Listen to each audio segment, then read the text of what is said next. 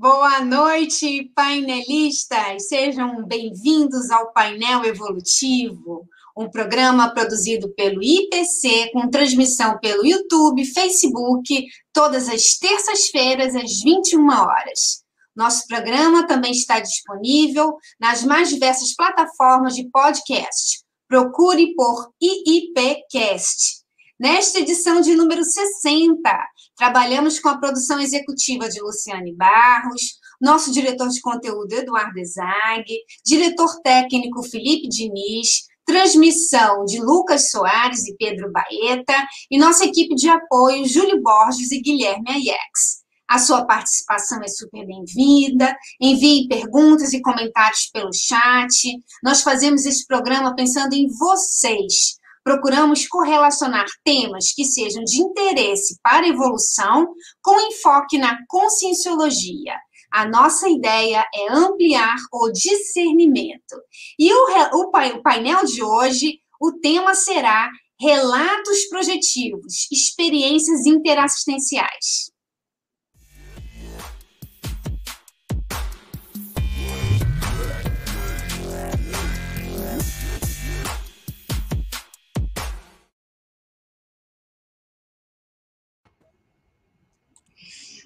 Existem relatos projetivos desde a antiguidade, em diversas culturas e linhas de conhecimento. Muitas vezes, essa, essas experiências elas são confundidas com sonhos. Você já parou para pensar quais as vantagens ou ganhos evolutivos podemos obter quando investimos na lucidez extrafísica? A troca de experiência extrafísica nos auxilia a compreender como ocorrem as projeções lúcidas. E para isso, no painel evolutivo de hoje, nós vamos tratar deste tema: relatos projetivos, experiências interassistenciais. E nós temos em nossa bancada um professor convidado, que é o professor Cleverson Rachadel. Ele é graduado em Geografia, especialista em Educação, mestre em Administração, educador, voluntário da Conscienciologia desde 2002 tenepsista desde 2003 e professor desde 2004. É, ele também é pesquisador do Colégio Invisível da Para-Reurbanologia. Boa noite, professor Cleves. É um prazer recebê-lo em nosso programa. Alessandra, uma grande satisfação estar aqui no painel evolutivo para poder conversar sobre um tema que é tão interessante, tão curioso e tão importante para a nossa evolução, que é a experiência lúcida e a assistencialidade que dela decorre. Muito bom. E nós temos também aqui, como vocês podem observar, o professor Eduardo Ezag. Ele é professor, coordenador do técnico científico no IPC Rio de Janeiro. Boa noite, professor Eduardo. Boa noite, Alessandra. Boa noite, Cleverson. Hoje realmente o painel vai ser bastante interessante, um pouco diferente do que a gente está acostumado, mas vai ter dois interessantes relatos aqui sobre projeção assistencial. E aí eu peço ajuda aí para os nossos painelistas para que vocês compartilhem esse painel clicando aí na setinha. Ainda dá tempo de enviar essa live aí para os seus amigos que possam se interessar por esse assunto de projeção lúcida e saída do, corpo, que vai ser um painel bastante interessante. Aproveitem também para assinar o nosso canal para vocês sempre receberem as notificações das nossas lives. E vamos lá começar. Você nem gosta desse tema, né, Eduardo? então, gente, vamos lá. Essa, a, quando a gente fala da experiência, é, relatos projetivos, é porque a pessoa passou por uma experiência projetiva, ela saiu do corpo com lucidez, ela teve alguns, algumas vivências e ela retornou para o corpo físico com a memória ainda, com a capacidade de lembrar das suas experiências. Então, eu vou pedir para a gente não ganhar logo tempo, que uma hora passa muito rápido, para o Cleverson contar o primeiro relato projetivo dele e em seguida a gente vai fazer alguns comentários, tá? Enquanto isso, vocês podem fazer perguntas aqui no chat. Então vamos lá, Cleverson, como é que foi esse seu primeiro relato? Então, Alessandra, Eduardo, ah, a primeira experiência que eu trouxe para trazer para vocês aqui, né, é uma experiência que ocorreu é, entre os anos de 2004 e 2005. É, era um período em que eu estava começando, inclusive, a, a ser professor de conscienciologia e projeciologia. Então, assim, naquela ocasião, o que aconteceu? Eu, passei, eu comecei a despertar primeiro, é, eu não tive a vivência da separação da consciência do corpo físico, mas eu já comecei a, tendo, é, a despertar como se estivesse acordando de um sono profundo. Então, é, quando eu me dei conta do, do ambiente, do contexto em que eu estava, eu percebi que eu estava com o braço direito estendido, eu estava é, de pé, né, com o braço direito estendido para frente, né, como se fosse, é, inclusive com a mão, né, a palma da mão virada para frente também. E eu senti que havia um fluxo é, intenso de energia percorrendo o braço direito, esse braço que estava esticado. E, e, eu percebia que não era algo que estava sendo produzido pela minha vontade, não era algo que eu estava impulsionando, né? Inclusive porque eu estava despertando naquela ocasião, naquele instante. E, e assim, essa, esse fluxo de energia era um fluxo de energia apaziguador. Ele era um, um fluxo de energia que trazia um estado de acalmia, de bem-estar, né? Inclusive de segurança, de autoconfiança eu posso descrever para vocês o seguinte, assim, que eu estava num estado de paz íntima, naquele momento que eu despertei. E uma, um outro ponto de, que me chamou a atenção naquele momento, né, um outro ponto de foco, foi a presença de uma pessoa, né, no caso a gente diria uma consciência é, que estava ali talvez projetada, ou uma consciência que já não vivia nesse ambiente intrafísico, então uma consciência extrafísica, né, enfim, esse corpo que eu estava seria o que a gente chama em conscienciologia, né, de, de psicossoma, que em outras linhas de conhecimento são, é conhecido como perispírito, por exemplo, no espiritismo, ou corpo astral na, na gnose, né, enfim, ou espírito propriamente dito, né, alma para muitas pessoas. Mas, enfim, eu estava é, projetado, né, na dimensão extrafísica, né, fora do corpo, e essa pessoa que estava na minha frente era uma senhora, ela estava exatamente na, na direção do fluxo que, que, a energia estava se direcionando, né? Então, ela estava diante da, da, da palma da, da minha paramão e do parabraço, né? Então, quando a gente fala é, em conscienciologia sobre o, a, par, a contraparte extrafísica de um membro, a gente fala paramão, parabraço, por exemplo.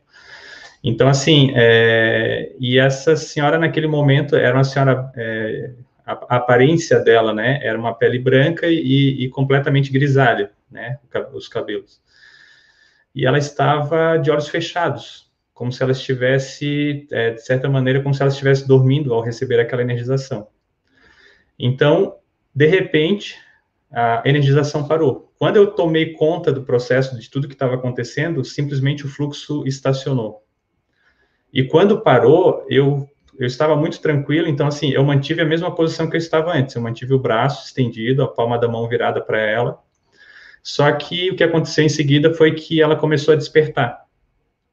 E quando ela despertou, eu não sei o que, que havia dentro dela, o que estava sendo trabalhado com ela naquele processo de assistência, né? Era um processo assistencial a ela.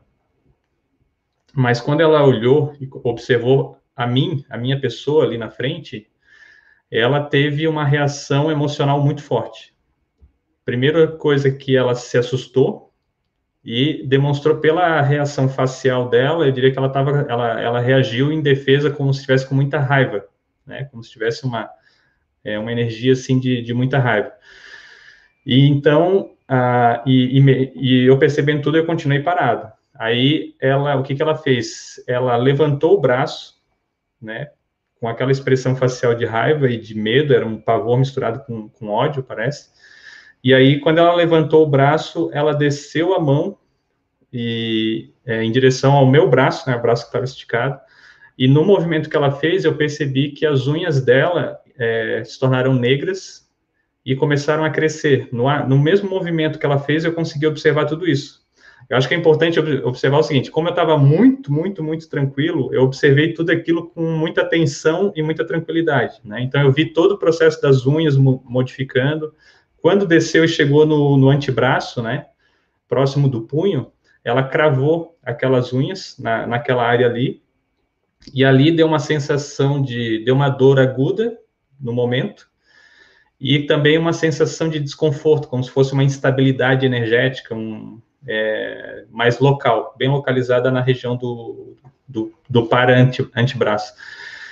E também tinha, eu percebi também que tinha um, como se fossem uns feixes ou uma eletricidade na, na, naquele ponto ali que, que, em que ela fincou as unhas, né?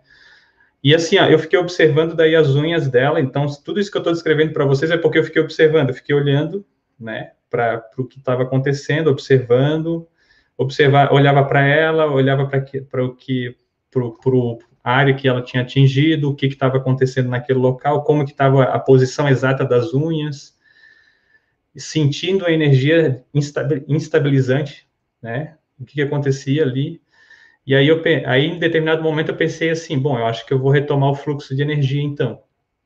Né? Então, eu pensei assim, vou fazer aquilo que estava sendo feito antes, vou continuar. Então, assim, pela, pelo meu braço, daí pela minha vontade, né, eu comecei a exteriorizar energia para ela. E eu estava tentando exteriorizar energia no mesmo padrão de qualidade que eu senti que tinha energia passando antes em mim. Só que quando eu comecei a exteriorizar para ela, é, provavelmente o padrão de energia não era o mesmo, porque assim, simplesmente ela começou a perder a forma. Entende? Assim, a, a energização que estava acontecendo estava fazendo com que a forma dela ficasse é, como se estivesse quase que derretendo, como se fosse uma cera que estivesse derretendo. E quando isso aconteceu, instantaneamente ela teve uma, uma outra reação, ela, ela se apavorou, ela ficou desesperada com, com, com, a situação, daí ela tirou o braço de, de mim, né, tirou, tirou as unhas de mim, e, e saiu correndo. E aí a minha reação naquele momento, né, eu pensei assim, eu tenho que assistir essa consciência, eu tenho que fazer assistência para ela, e sair correndo atrás dela, entendeu? Inclusive sair correndo com o braço esticado, tentando alcançar ela para esterilizar a energia. Então, assim, eu sei que, que é, basicamente, né, a, o processo todo chegou até esse ponto, né, depois eu começo a ter menos lucidez, assim, de rememoração do que aconteceu, e, e basicamente foi isso, assim, foi, é, esse foi o, o início, o meio e o fim da, desse momento de lucidez ali, dessa interação energética. Muito interessante, Cleves. Eu acho, eu acho essa experiência muito didática, né? Porque, primeiro, é, o grau de lucidez que você estava, que você consegue rememorar com detalhes até hoje, né? Isso foi um evento que aconteceu em 2004. Segundo, o seu nível de raciocínio, de discernimento, é, o que, que, eu posso fazer, né? Como é que, como é que eu interajo? É, eu quero ajudar, né? Então, foi, eu diria até que foi uma assistência que você fez, né, num primeiro momento, né, até o momento que ela acorda, depois um, um, uma interação ali não muito é, lúcida, satisfatória do ponto de vista do que você estava fazendo, né? Aí eu queria te fazer algumas perguntas. Primeiro, você não conhecia essa consciência? Não. Não conhecia, né? E quais são as hipóteses que você levanta? Por que, que você acha que estava lá exteriorizando energia? Sim, é, essa primeira etapa ali, é, me parece que a cronologia é muito importante nessa experiência. A sequência dos, dos parafatos, né? Então, assim, eu comecei a despertar no meio de um processo de exteriorização. Então, a, a intenção, me parece, me, é que aquilo realmente é, tinha sido planejado. Entende? Então, assim, a, a, era, era planejado que eu percebesse que eu, havia um fluxo de energia pelo parabraço, do, do meu parabraço, para que eu percebesse o que, que era é, esse processo de exteriorização, a qualidade da energia que eu consegui é, perceber, entender, né? Porque acaba sendo uma referência extrafísica de energia para a gente, né? Para quem é a consciência intrafísica, a gente, né? Seres humanos, quando a gente tem experiência dessa, gente começa a perceber assim, energeticamente é um, um padrão de qualidade. E, e, me parece que eu estava numa, numa semi-possessão benigna, que a gente chama.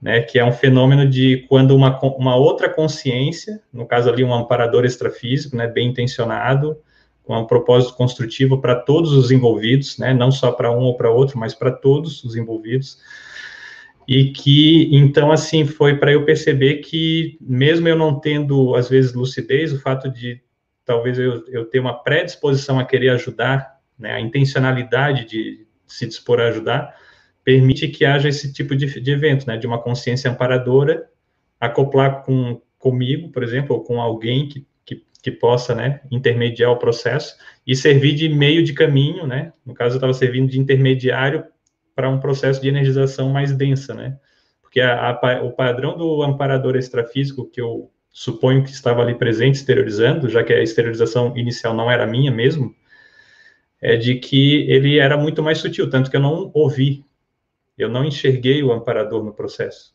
né? Eu só percebi o fluxo de energia. Muito bacana isso, porque eu imagino, Cleverson, eu já ouvi outros relatos, eu imagino que isso é relativamente comum. Então, a pessoa é, sai do corpo e, e ela não está lúcida para esse momento, né, da decolagem, que foi o seu caso também, né? Por isso que muitas vezes ela interpreta como sonho, né? Porque ela não, não sabe o que é projeção ainda, né? Então, ela diz, ah, eu sonhei com isso, né? Então, provavelmente aconteceu isso mesmo. Você acordou lúcido no extrafísico num processo de energização, né? E por que que a gente, é, aí, Cleverson, pensando nas pessoas que estão de primeira vez também, por que que um amparador de, que tem um, um potencial energético maior, mais, mais bom, né? Por que, que ele precisa de uma consciência projetada para fazer esse tipo de, de, de energização? Sim. Bom, Alessandra, assim, sempre que a gente estuda na, na teoria, a gente tem a teoria e a prática, né? Eu acho que a gente conseguiu aqui trazer essa união, né? Então, assim, a, a teoria diz que a gente tem mais energia, ou seja, toda consciência intrafísica tem um energossoma, que é a, aquele volume de energia que conecta a consciência ao corpo físico, né? E, e, essa energia é uma energia densa, é uma energia que tem uma densidade, uma, um volume é, maior. E, e, exatamente aquilo que eu tinha comentado, né? A, a, energia do amparador, ela era muito mais sutil do que o, o meu padrão energético. Então, para ele conseguir chegar a ter um impacto naquela consciência, que talvez o caso dela fosse a demanda de uma energia mais densa, ele precisava de um intermediário que pudesse potencializar, né, ou ser utilizado como intermediário para a, o fluxo de energia. É, é tanto que, que a, o, a, a, esterilização que eu fiz depois, que eu tentei né, assistir a consciência, eu não consegui detectar, mas certamente não era a mesma qualidade do amparador. Né? Então, assim, eu estava num, estado de autopacificação, mas o, a autopacificação que em 2004 eu conseguia perceber. Porque quando a gente vai amadurecendo e vai desenvolvendo mais o nosso autodiscernimento, a gente vai criando outros parâmetros, outros paradigmas do que, que significa paz íntima. Sim. É, então, então, naquele momento, talvez aquilo que eu achava que era uma esterilização de energia super salutar não fosse tanto. Então, a gente percebe que o padrão da, da, da energia do amparador ela vai qualitativamente assistir aquela consciência de uma maneira que nós sozinhos, às vezes, a gente também não conseguiria. Né? No meu caso, pelo menos. E, e, e, o que, que, é interessante, porque são dois momentos, né? O primeiro momento você energizando junto com o amparador, e no segundo momento você querendo energizar sozinho, né? Para dar continuidade. Eu acho muito engraçado esse final, mas vamos voltar para a primeira energização. Aí a consciência que você, é, pelo que eu entendi, essa consciência ela era dessomada, era consciência, na verdade, né? Então, eu não saberia identificar né? Eu não tive lucidez ou para percepção suficiente para identificar essa consciência já tinha dessomado ou era uma consciência projetada que foi trazida ali para fazer aquela assistência. Eu não, isso eu não, não consigo te ah. afirmar. Fato é que ela estava dormindo, né? E que ela despertou com aquelas energias, né? Uhum. E, e, e o que, que você atribui essa, ela, ela ter despertado, assim, como hipótese? Eu entendo, assim, ó, pela reação que ela teve depois, o estado emocional alterado, perturbado, rancoroso, cheio de medo, né? Porque assim, eu entendo que ela não me enxergou naquele caso ali. Ela, ela enxergou, ela projetou em mim algum medo dela. Né? Ela não conseguiu enxergar quem eu, a consciência que estava ali diante dela. Ela enxergou, ela projetou alguma coisa que realmente mereceria ter um temor e que é algo que ela estava projetando. Então, eu, eu entendo que a energia pacificadora acolhedora, homeostática do amparador estava estabelecendo um grau de conforto e de acolhimento para ela, que ela estava conseguindo sentir um estado né, é, pacífico, né? Ela estava tendo uma possibilidade de ter uma mentalidade um pouquinho diferente, talvez, pensar um pouquinho diferente a partir de um estado que ela experimentasse naquele momento. Eu acho que eu mesmo, enquanto eu estava apagado antes, né, sem perceber aquilo tudo, eu estava parecido com ela, se a gente for pensar, né? Eu também estava dormindo, né? Mas é, circunstancialmente eu estava cumprindo um papel diferente na situação. Uhum. Muito bacana isso. E aí, nesse segundo momento, né? É, ah, não, ainda ela acorda e ela, na, na tua hipótese, né? Ela projeta o medo dela e ela se defende, por isso que ela bota a garra, né? Sim, eu imagino, eu imagino, né? Assim, ó, uma consciência para se, se tornar agressiva, no meu modo de ver, é porque ela está se protegendo de algo muito grave, né? Algo altamente ameaçador. Ela assim, se assusta, né? É, assim, ó, pela minha percepção, eu estava enxergando o meu parabraço na minha frente, né? Então eu enxerguei, assim, a minha forma parecia ser uma forma, a, a forma intrafísica que eu tenho, mais ou menos parecida com isso. Não acho que eu estava tão feio assim para para causar um susto tão, tão grande. Eu acho, eu acho que ali realmente tinha alguma é, a instabilidade emocional da consciência. A gente sabe que altera a percepção dela da realidade. Sim. Né? Então, quanto mais ela está envolvida naquilo ali, ela cria, inclusive, a própria realidade à volta dela. E se ela tem necessidade de se defender, ela vai encontrar justificativas para se, se defender. Eu achei interessante também o relato que você estava tranquilo, observando tudo que estava acontecendo, e você viu as garras crescendo, né? Então, é uma, é uma transfiguração do psicossoma, né? Que é um fenômeno também que a gente estuda, né? Um, uma capacidade, vamos falar assim, que o psicossoma tem de criar, né, de expandir, de transfigurar, né? Eu achei bem interessante esse essa parte, né, do relato. E, e, o que eu achei muito interessante também, aí no segundo momento você continua exteriorizando energias, mas o padrão é diferente, né? E ela se sente desconfortável com aquele padrão e sai correndo, né? E você com o, a vontade de querer ajudar, né? Não acabou ainda, né? Uhum. É, a gente meio que não é meio instintivo, né? Sai correndo outra volta que eu quero fazer assistência para você, né? Sim. Aí é, é a ideia né, da, da, da, auto, da, necessidade do outro, que às vezes a gente é ainda muito jejuno, né? Em 2004, né? A gente estava uhum. ainda muito jejuno, não é, Cleverson? Sim, eu diria que é, aquela situação ali me mostrou também quando uma pessoa bem intencionada pode se tornar um assediador. Né? Porque, assim, se você não tiver bem calibrado, assim, parece que a mensagem, para mim, uma das mensagens, pelo menos dessa experiência, foi assim, ó, sutilize mais as suas energias, pacifique uhum. mais as suas energias, é, torne as suas energias mais acolhedoras, é, sabe? Então, assim, para mim, é, e, e, eu digo para vocês o seguinte: talvez no, na época, por mais que eu tivesse tido essa, essa oportunidade de ter essa lucidez, trazer isso na memória, eu, eu não tenho aproveitado tanto quanto eu aproveito hoje, com a maturidade que eu fui adquirindo em termos da utilização no cotidiano das energias, né?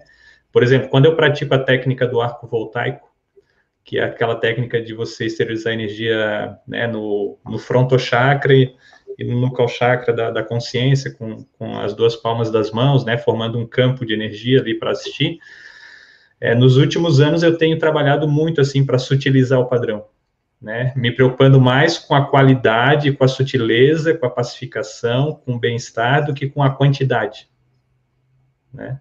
Então, isso foi trazendo para mim uma outra perspectiva também, só que, vejam, eu tive que meio que amadurecer outros aspectos ainda ao longo da minha trajetória para conseguir assimilar também essas, essa sutileza, vamos dizer assim, desse aprendizado. É, porque aí envolve a qualidade das energias, envolve a quantidade das energias, né? Eu acho que aqui, nos, quando a gente estava nos bastidores, né, que você estava contando o relato para a gente trazer aqui para para nossa audiência, você fala assim, é, é, fazer assistência não é jogar pedra, né? Então, que a ideia, que a ideia de, de você fazer assim na marra, não, na marra, eu vou fazer assistência, eu sou, eu vou atuar como amparador, você vai ter que na marra receber minha assistência, né? A minha energia, né? Então, Sim, bem...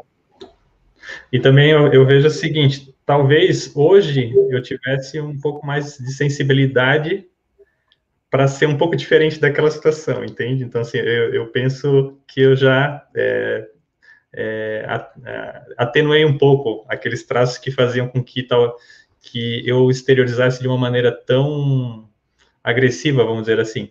Talvez não fosse agressiva, mas para aquela consciência era, entende?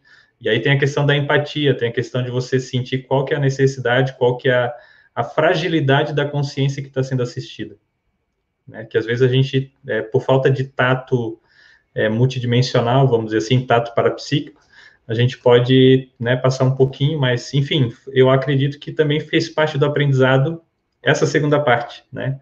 Esse ato de, de, eu, de eu ter ido atrás dela e depois parado para pensar assim, mas por que que eu fiz isso, né? Por que que... Então, eu acho que, que tudo fez parte realmente de um, de um momento paradidático, né, parapedagógico, vamos dizer assim. Muito bom, muito bom. Eduardo, nós temos perguntas, Eduardo. O que, os nossos painelistas estão achando aqui do relato? Sim, a gente tem perguntas, sim, mas eu também vou fazer uma pergunta para o Cleverson antes.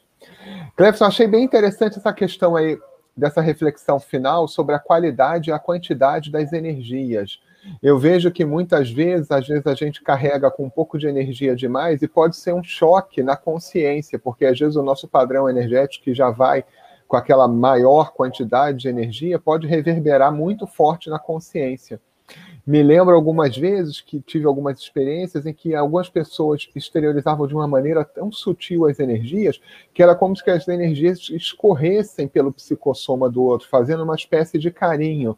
E talvez seja necessário, eu também me incluo, a gente aprender também a modular as nossas energias, para saber quando é que a gente tem que fazer mais um carinho na pessoa ou quando tem que dar um choque meio tipo de arco voltaico, mas acho que isso aí é com a experiência. O que, que você acha disso?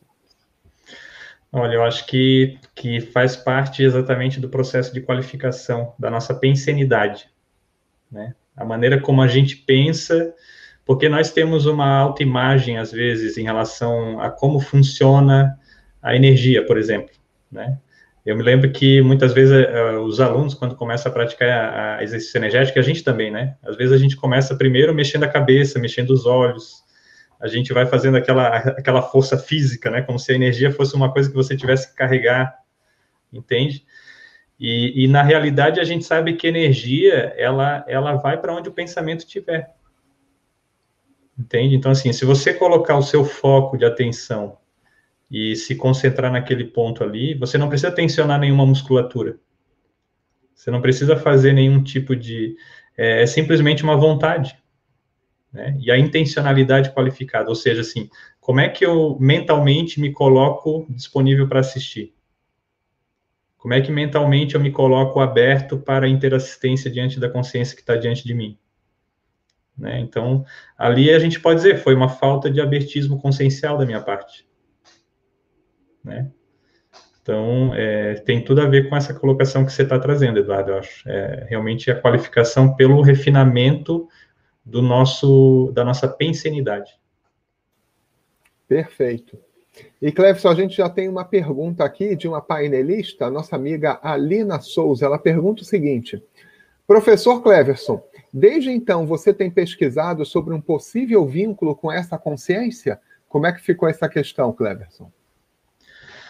Olha, é, em relação àquela consciência especificamente, não, mas eu acho interessante a colocação que a Lina fez, obrigado pela, pela pergunta, porque, é, de alguma maneira, eu tive contato também em trabalhos, por exemplo, assim, ó, o, o último voluntariado que eu tive antes de começar a voluntariar na Conscienciologia foi no asilo, entende? E eu sinto que o meu temperamento mais tranquilo, para pessoas de mais idade, assim, eu tive uma interação muito boa com a minha avó materna, por exemplo, né, durante um, um, período dos últimos anos, vamos dizer assim, da decênios de, de vida intrafísica dela, e eu noto que esse temperamento, ele é um temperamento acolhedor para uma consciência na terceira, na quarta idade, entende? Porque justamente porque o tempo da pessoa na terceira, na quarta idade é um tempo diferente do, do, do jovem, do adulto, enfim, né? Então, eu acho que é, talvez essa relação ali de ter essa, essa oportunidade de lucidez perante uma consciência com esse perfil acho que pode ter uma relação com o meu holopensene. Aliás, Cleverson, é bacana a gente deixar a dica aqui para as pessoas em relação a isso mesmo, aos nossos painelistas, registrar qual é o, o seu público mais comum durante as projeções, porque isso fala muito sobre a gente, né? Muito bacana isso. Eduardo, mais uma perguntinha para a gente passar para o relato número 2, que ele é muito interessante também. A gente tem uma pergunta aqui do nosso amigo de Niterói, Gilson Félix. Ele fala o seguinte: professor, você já teve experiências extrafísicas com aquelas consciências chamadas de ovoides? Se sim, pode nos contar como foi e qual é o perfil da consciência amparadora que as assiste? Olha, Gilson, uh, especificamente com consciência ovoide, não, que eu me recorde. Mas eu já tive experiência extrafísica com consciências que, é, por uma questão de autoimagem ou de é, convicções pessoais, crenças pessoais, assim, que, que a colocavam muito abaixo, às vezes, até da condição de humano, né, de, a falta de autorrespeito e autoconsideração, me parece, ou até a dificuldade de, de se manter estável perante a existência, né, de, o fato de lidar com a própria existência já era tão desafiante que a consciência perdia um pouco a forma humana, né.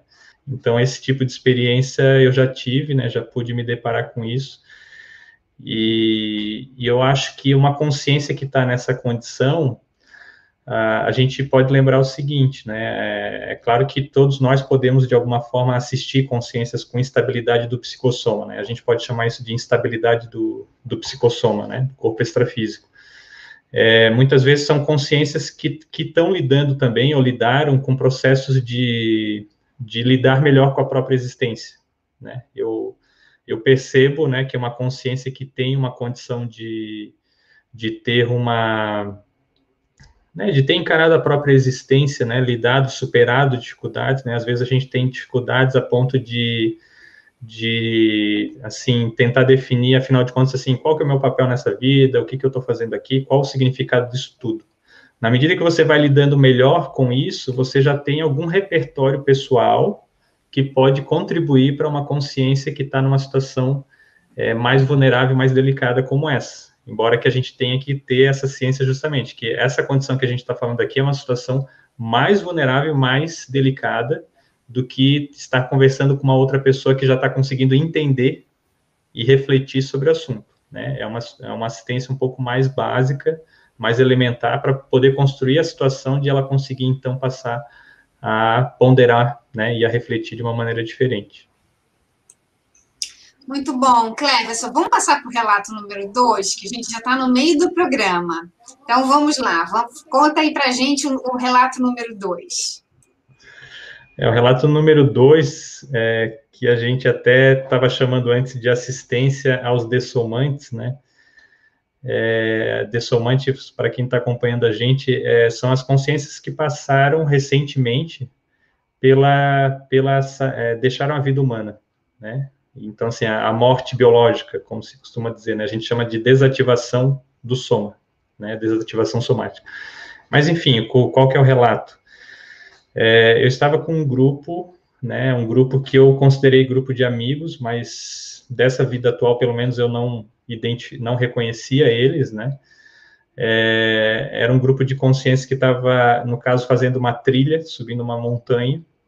Era um ambiente de é, com densa vegetação e, e de, em determinado momento ocorre um terremoto, né? Então ocorre esse terremoto, começa a ter uma queda, começam a rolar rochas, né? Começa a ter toda aquela movimentação. O grupo é, procura então recorrer a uma descida rápida, retor é, retornar à base. No meio do caminho, nós encontramos um trilho, um trilho de trem, um trilho férreo, enfim.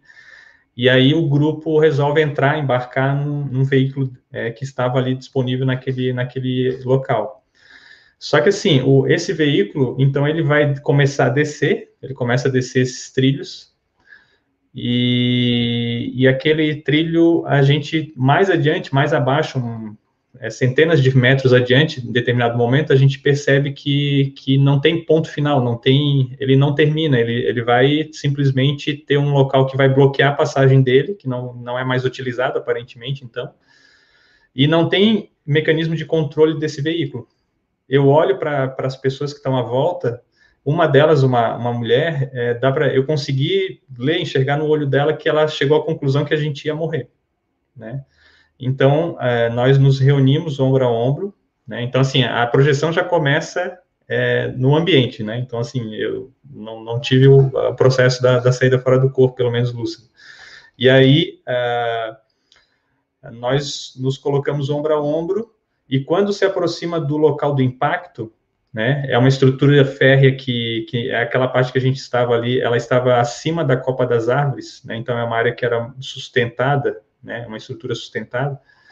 Então, eu vi a cena final de fora. Eu não, eu não estava, pelo menos eu não me enxerguei no, no dentro do, do, próprio veículo. Eu, eu me enxerguei de fora. O veículo, eu vi ele caindo, né?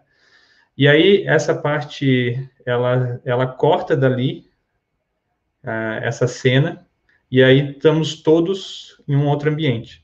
E esse outro ambiente é um ambiente em que eu, é, eu percebo que tem um guia, tem uma consciência guiando o grupo, né?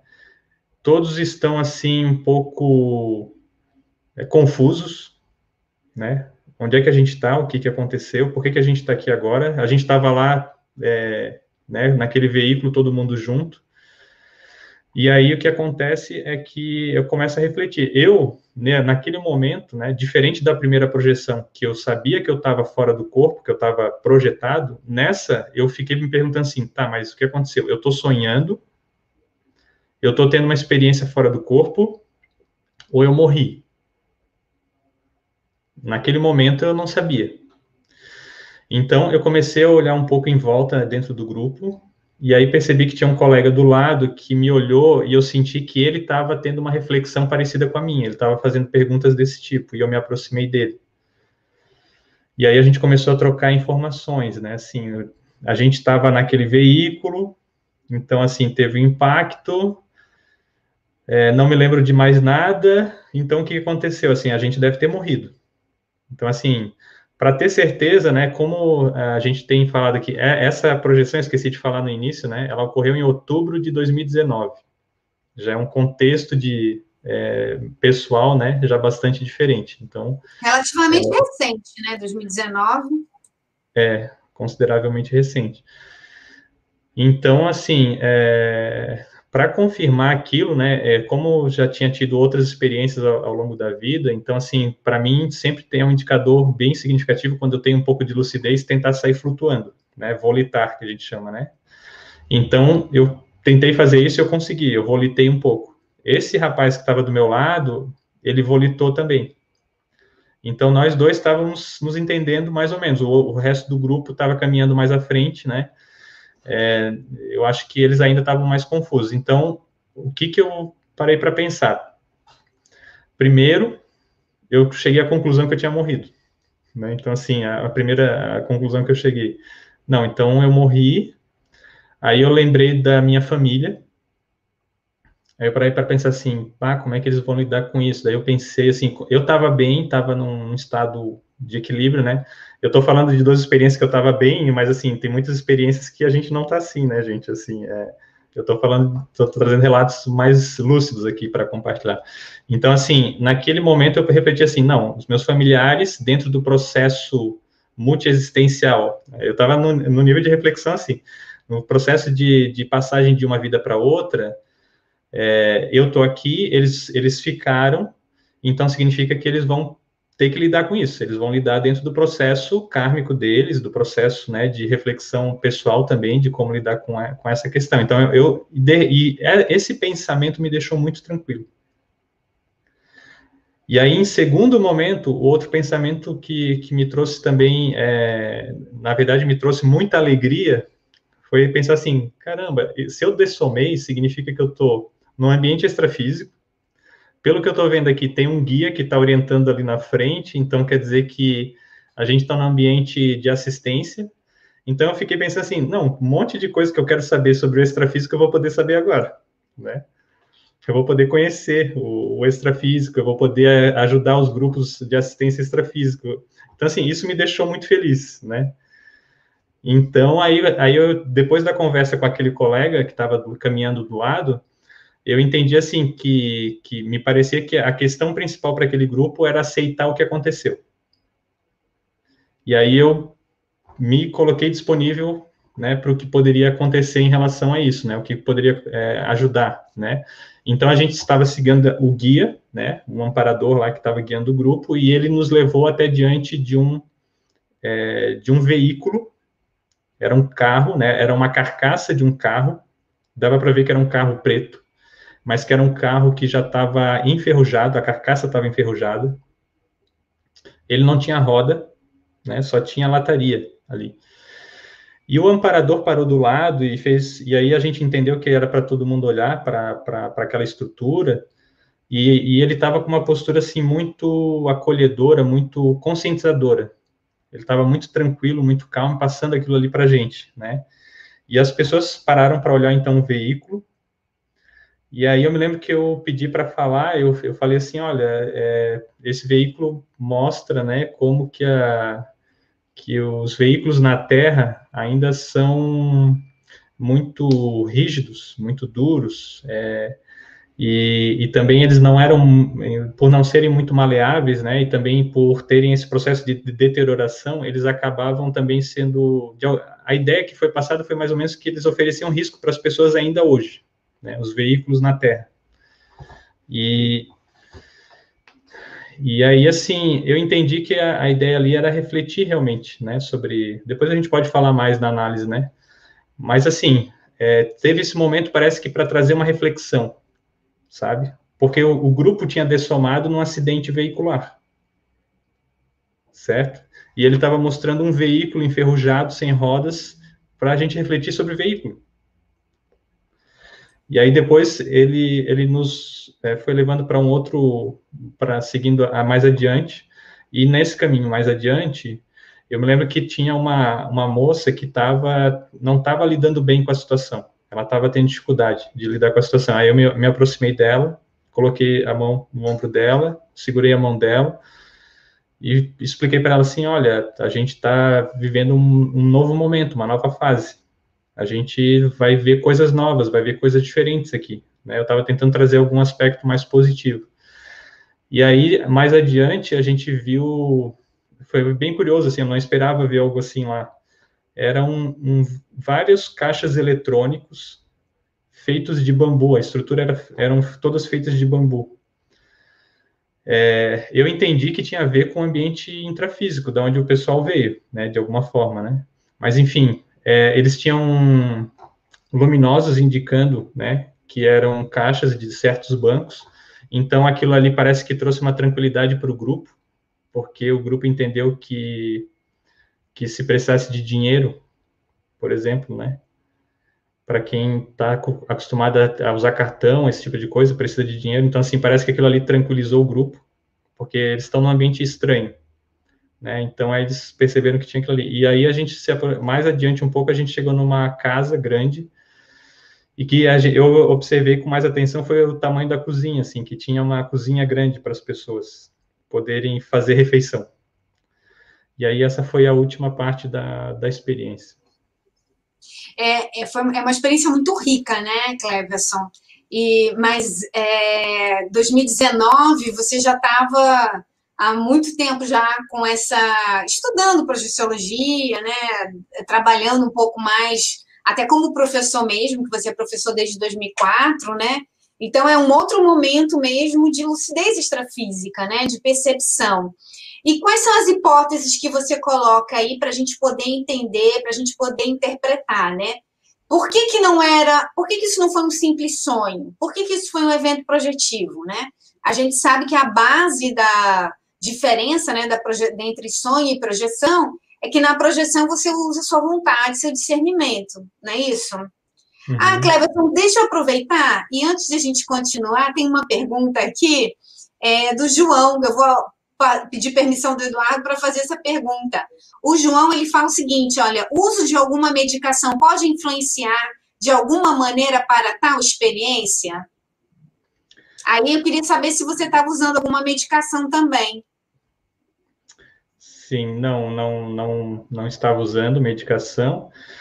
É, inclusive, assim, quando você usa alguma substância psicotrópica, ou seja, que é qualquer tipo de medicamento ou qualquer substância lícita ou ilícita que causa alteração na atividade cerebral, é importante é, entender que você está alterando o próprio processo fenomênico. Né? Então, assim, até, até a tua possibilidade de estar tá vivendo com maior nível de lucidez a experiência, né, acaba sendo prejudicada. Então, é, não é recomendado para quem está querendo buscar lucidez extrafísica é, no momento está né, sob uma medicação, por exemplo, que tem uma interferência significativa e tal, ou, ou qualquer outra substância, né, que eventualmente a pessoa consuma e que altere o funcionamento do cérebro. Então, o ideal é você estar tá realmente com uma condição mais saudável possível. Embora que uma pessoa, vamos dizer assim, uma pessoa que estiver fisicamente doente, por alguma razão, algum enfraquecimento, às vezes, por causa da, do enfraquecimento do corpo físico, ela pode ter mais facilidade de ter a soltura do psicossoma e ter até algum nível de lucidez, entende? Então, mas o principal problema é quando ocorre a interferência de um psicotrópico, né? Que é uma substância que altera o funcionamento do cérebro. Aí dificulta até a interpretação e a capacidade de percepção mesmo, né? De, de, de compreender o evento como um todo, né? Que acontece Exato. quando a pessoa está na vigília física também. E, e, é, basta a pessoa lembrar quando a pessoa tomar um álcool, aí fica mais alegrezinha, aí já começa a ver tudo diferente, né? Os reflexos diminuem, né, no caso. É. E às vezes a pessoa acaba até criando imagens, projeta imagens, né, que são ilusórias, são da própria consciência projetando algo que ela, a, naquele momento, está tá interpretando de uma maneira equivocada, às vezes. É. Mas é bacana essa pergunta, porque as pessoas precisam saber mesmo, né? É, então, então, vamos voltar, Cleverson, para o evento. Então, quais são as inter... o que, é que você tirou de proveito, né? Como é que a gente pode analisar esse evento? Aí, nesse primeiro momento de você é, ter tido choque, né? E de ter se questionado, eu estou projetado, eu morri, o que foi que aconteceu, né? Isso mostra bem seu grau de lucidez extrafísica, né? Essa capacidade de estar tá criticando, até de identificar um colega também fazendo esse tipo de, de crítica. Você poderia Sim. comentar essa parte? Sim, essa questão que você coloca, né, Alessandra? Então, é, num sonho, nós não temos a, a questão da autorreflexão e do juízo crítico. Então, você é simplesmente um mero observador da situação. Né? Então, você está lidando com uma série de eventos que às vezes não fazem nem sentido, não tem nenhuma conexão razoável entre eles, né? Às vezes tem até uma, uma ordenação, mas muitas vezes acabam nem, nem conseguindo estruturar algo do gênero. E o sonho é uma questão fisiológica, acontece no cérebro. Né? Então, é, é um processo de reorganização sináptica que ocorre durante nosso período de sono, para ajudar, inclusive, na nossa memória, para ajudar na saúde é, em geral. Enquanto que a experiência fora do corpo, propriamente dita, é, ela tem uma série de identificadores, né? Então, assim, você tem características que são próprias do funcionamento do psicossoma, por exemplo, a volitação é algo que é uma característica do corpo extrafísico. Né? Então, a consciência, tendo lucidez razoável, ela vai ter o controle mental sobre o psicossoma, e ela vai levar esse psicossoma para onde ela quiser mentalmente. Então, ela volita, ela sobe, ela desce, ela vai para os lados. A questão da, da, do juízo, né? Então, assim, eu estava lá e tinha ciência de que eu não estava na vida humana.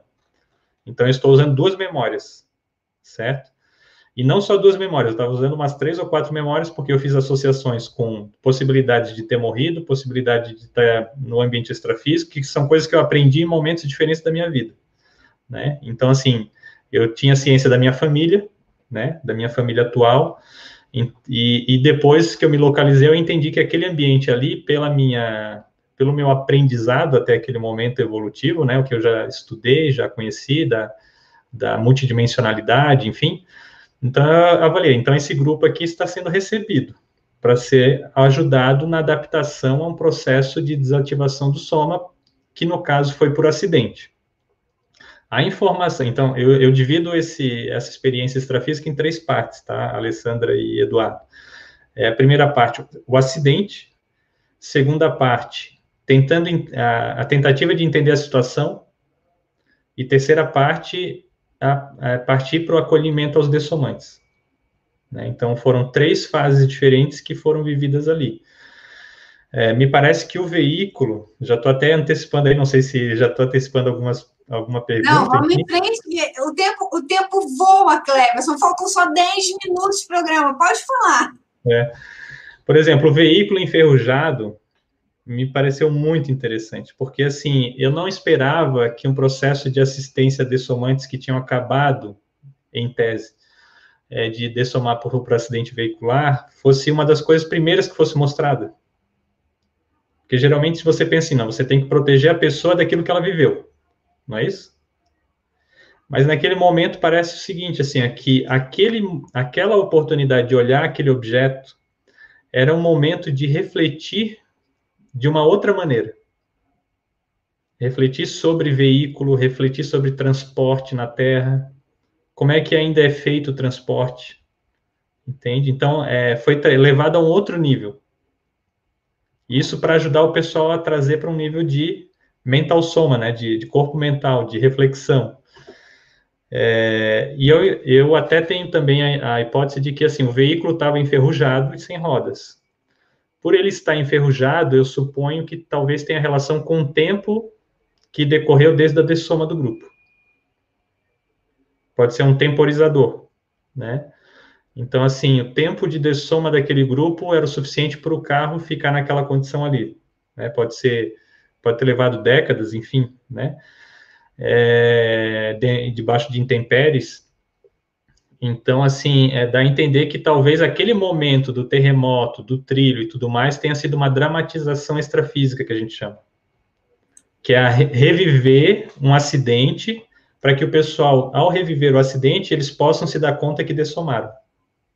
Você me fez lembrar agora daquele filme Passageiros, né? Que é bem uhum. similar, um evento parecido, né? Bem interessante. Isso, Kleber, é o que a gente chama de tipo um psicodrama, né? Acontece todo um cenário, né? Para que, uh, que as pessoas entendam, né? E aí, na, a minha hipótese é que você estava lá como infiltrado que é um conceito também, né, de infiltrado cosmoético. O que, você, o que você acha disso? É a minha, é a minha hipótese também. Então, nós concordamos já nessa leitura. Eu entendo que eu estava ali mais perdido que segue em tiroteio, como se diz popularmente, né? No início. Tipo assim, cara, será que eu morri? Será que eu projetei? Será que eu estou sonhando? Por quê? Porque essa condição também de lucidez era ideal para eu me comportar dentro do cenário. Né? Então, assim, é, me parece plausível, né, que esse meu comportamento de dúvida me colocou também na situação mais empática possível com aquelas consciências que estavam naquele processo de transição. Então, eu me senti morto, né, dessomado, eu me senti, né, fora da, da vida atual. E outro aspecto que eu noto também é que, assim, a gente passou por três processos ali de, eu diria, três processos diferentes de de assistência que a gente também tem, tem denominado, né? Resgate extrafísico, primeiro. Então, buscar é, trazer as consciências de um determinado ambiente que elas estão revivendo, revivendo o passado, o vínculo ao passado. É, segundo, auxílio à segunda dessoma, né? Ou seja, que as consciências conseguissem se libertar das energias da vida passada. E terceiro, a migração extrafísica que é tirar a consciência de um ambiente é, mais, vamos dizer assim, da paratroposfera terrestre, mais próximo do ambiente físico, né, em que as consciências viveram, e trazer elas para uma outra dimensão é, adaptada que pudesse receber essas consciências, de modo que elas também se sentissem é, tranquilas. Então, há, um, há uma migração ali, né, e, e, aí esses locais que a gente observou ali, né, que, que eu relatei, poxa, por que que tem agência bancária aqui, caixa eletrônico, no caso, feito de bambu? Isso eu associei com o local da dessoma, né? Em que locais em que a pessoa, ao dessomar, ia ver um caixa eletrônico com, a, com estruturas feitas de bambu e ia, ia se sentir em casa, talvez em, um, locais em que essa, esse tipo de construção fosse possível. Eu pensei nas Ilhas Havaí, eu pensei no, A Alessandra até veio comentar comigo na, anteriormente na discussão sobre a, o Sudeste Asiático. Enfim, né? É, e assim, a questão do caixa eletrônico, para mim, foi também outra coisa que eu não esperava, né? Então, assim, caixa eletrônico.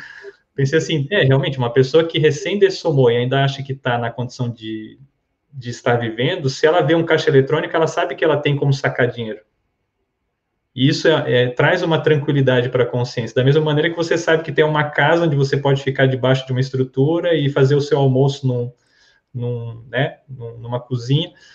Então eu fui entendendo que isso tudo fazia realmente, que não era algo assim criado pela minha mente, talvez. Eu, eu acho que realmente era algo que fazia parte daquele ambiente, né?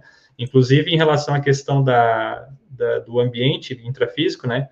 É, local de montanha, eu florestado, terremoto, é, rochas, eu percebi rochas escuras que, que, eu, que são identificadas como rochas basálticas, então locais de vulcanismo, né? Então, assim, tem uma série de fatores ali, né, os bambus, então tem uma série de coisas que ajudam a gente a identificar geograficamente possibilidades, né? Muito interessante, você vê um crescendo, né?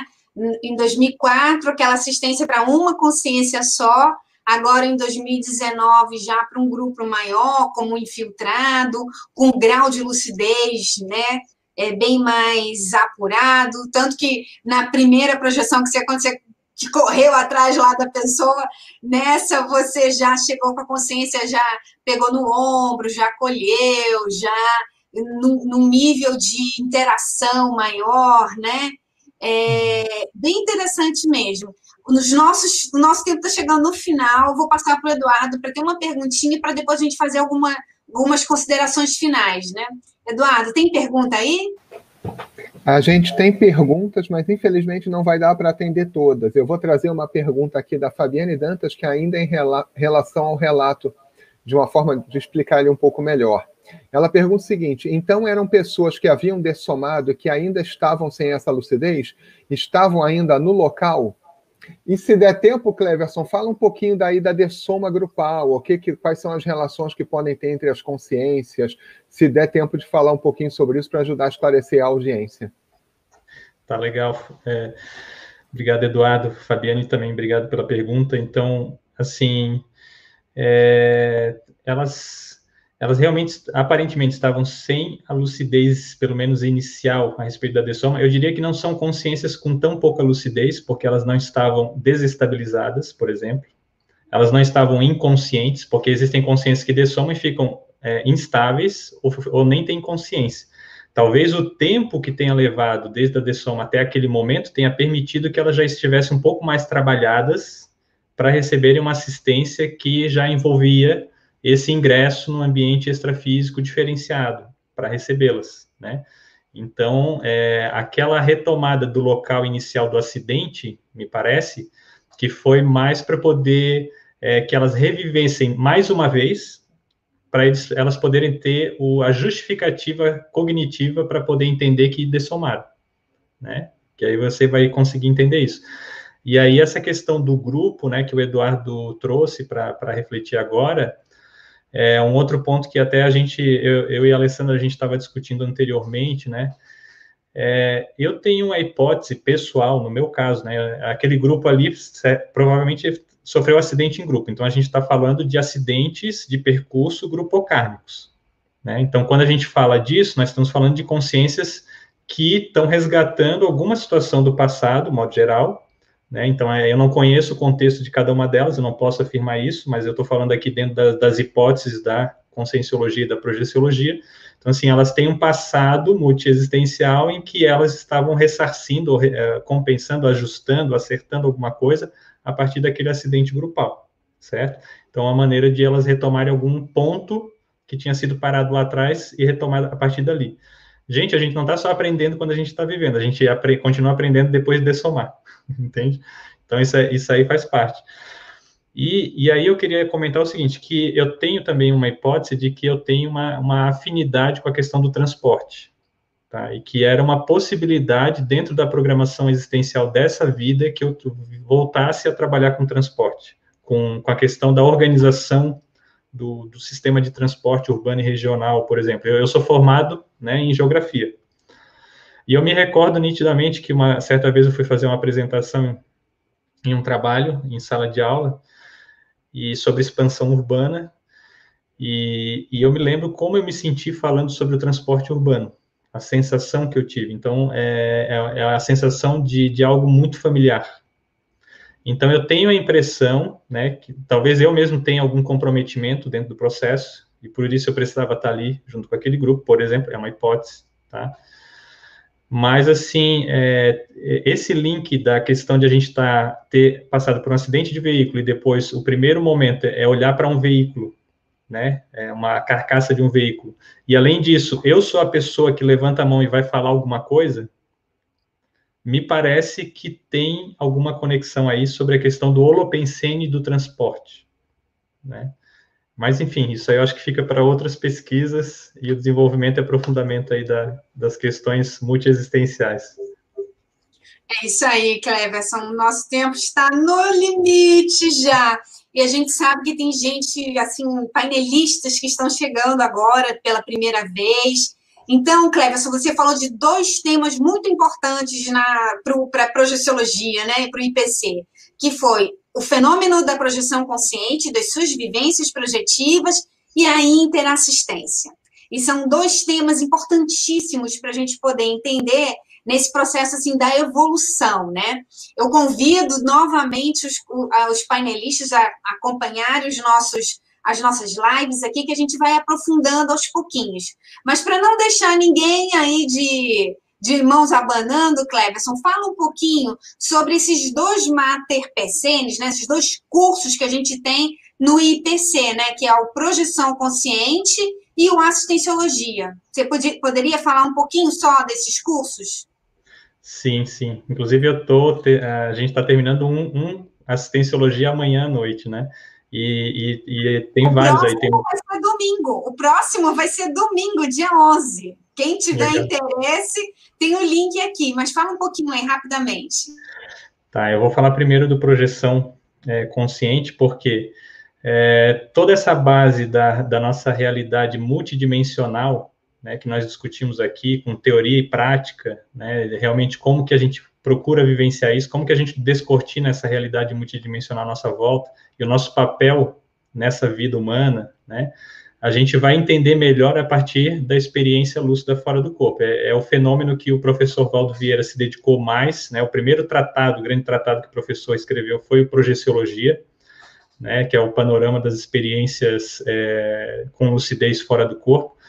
E, e, esse curso, esse curso, ele permite que a gente tenha essa visão panorâmica, porque ele é a, a adaptação do tratado Projeciologia para o formato de curso. Né? Então, é, recomendo bastante quem quiser realmente buscar a sua autoexperimentação, a sua lucidez extrafísica, entender todas as etapas, inclusive isso que a gente está fazendo aqui, né, Alessandra e Eduardo, a análise, a projeciocrítica, né, ou seja, não só ter a vivência, mas refletir e aprender com ela, que é o elemento mais importante, né, não são os fenômenos, mas o conteúdo, né, qual o conteúdo que a gente extrai da, da, dessas experiências. E o assistenciologia, eu penso que é, toda pessoa que já percebeu que o papel existencial dela a, a cumprir envolve ajudar os outros, o assistenciologia é o curso que vai trazer você para um outro patamar de qualificação, né? É, inclusive ali a fala, né? Aprenda a fazer assistência com autoconfiança. Eu acho que eu me coloco dentro desses dois relatos justamente nesse processo, né? Então, assim, desenvolvendo a autoconfiança no processo da assistência. Então, assim, gente, é, é, é, ele é baseado no tratado Homo sapiens reurbanizados, certo? Que é o tratado que o professor Val traz com a teoria da reurbanização extrafísica. Então, assim, qual que é a importância de, dessa temática? Veja o processo da, da segunda experiência que eu relatei para vocês aqui, né? Então, a gente trouxe, é, a gente participou de um processo de trazer consciências que, ah, aparentemente, há muitos anos haviam dessomado, e que ainda não tinham assumido a condição lúcida extrafísica plenamente, né? Então, esse processo, gente, é um processo que está acontecendo ainda aos milhões ou até aos bilhões no planeta. As consciências dessomam e não costumam, não é comum ter lucidez sobre o processo que está acontecendo. E o Assistenciologia é um curso que visa profissionalizar, qualificar a consciência para contribuir para esses processos de assistência multidimensional. Então, assim, vale a pena, é um campo de energia que mesmo online, mesmo online a gente sente a questão da energia do grupo, é, as pessoas relatam experiências parapsíquicas ao longo, durante todo o processo do curso, então vale a pena, é um investimento que eu recomendo bastante, porque eu aprendi muito com isso, né, e por isso também hoje eu sou professor, para poder retribuir também aquilo que eu recebi é, tão generosamente. Cleverson, você vai ter que voltar aqui com a gente para falar mais ainda de outras experiências e também desse processo que eu sei que você estuda da reurbanização, né? Que tem a ver com a, essa, a capacidade projetiva, que tem a ver também com esse processo da interassistência. Então, meu boa noite, muito obrigada pela sua presença, a gente agradece muito aí, e já fica o convite aí para você retornar. Gente, eu só tenho a agradecer a oportunidade de estar aqui com vocês. Para mim é uma satisfação muito grande compartilhar essas experiências e poder analisar junto com as pessoas. Eu diria assim, em grande medida é para isso que eu estou aqui. Eu sinto né, que eu estou alinhado com aquilo que eu vim realizar nessa vida, estando aqui com vocês. Muito obrigado. Obrigada, Clécia. Eduardo Zag, a gente não respondeu todo mundo, né? Hoje realmente não deu para responder todo mundo, mas a gente conta aí com a presença dos painelistas no próximo painel evolutivo, na próxima terça-feira, no mesmo horário, às 21 horas, e com mais outro interessante assunto aqui para abordar. E boa noite, professor Cleveson, obrigado aí pela presença no painel. Boa noite, Eduardo. Boa noite, então. Boa noite, Eduardo. Muito obrigada aí pela essa jornada. Cleverson, muito obrigada. E você, painelista, a gente te aguarda aqui na próxima terça-feira, às 21 horas. Tenha uma boa semana. Então, até lá. Tchau.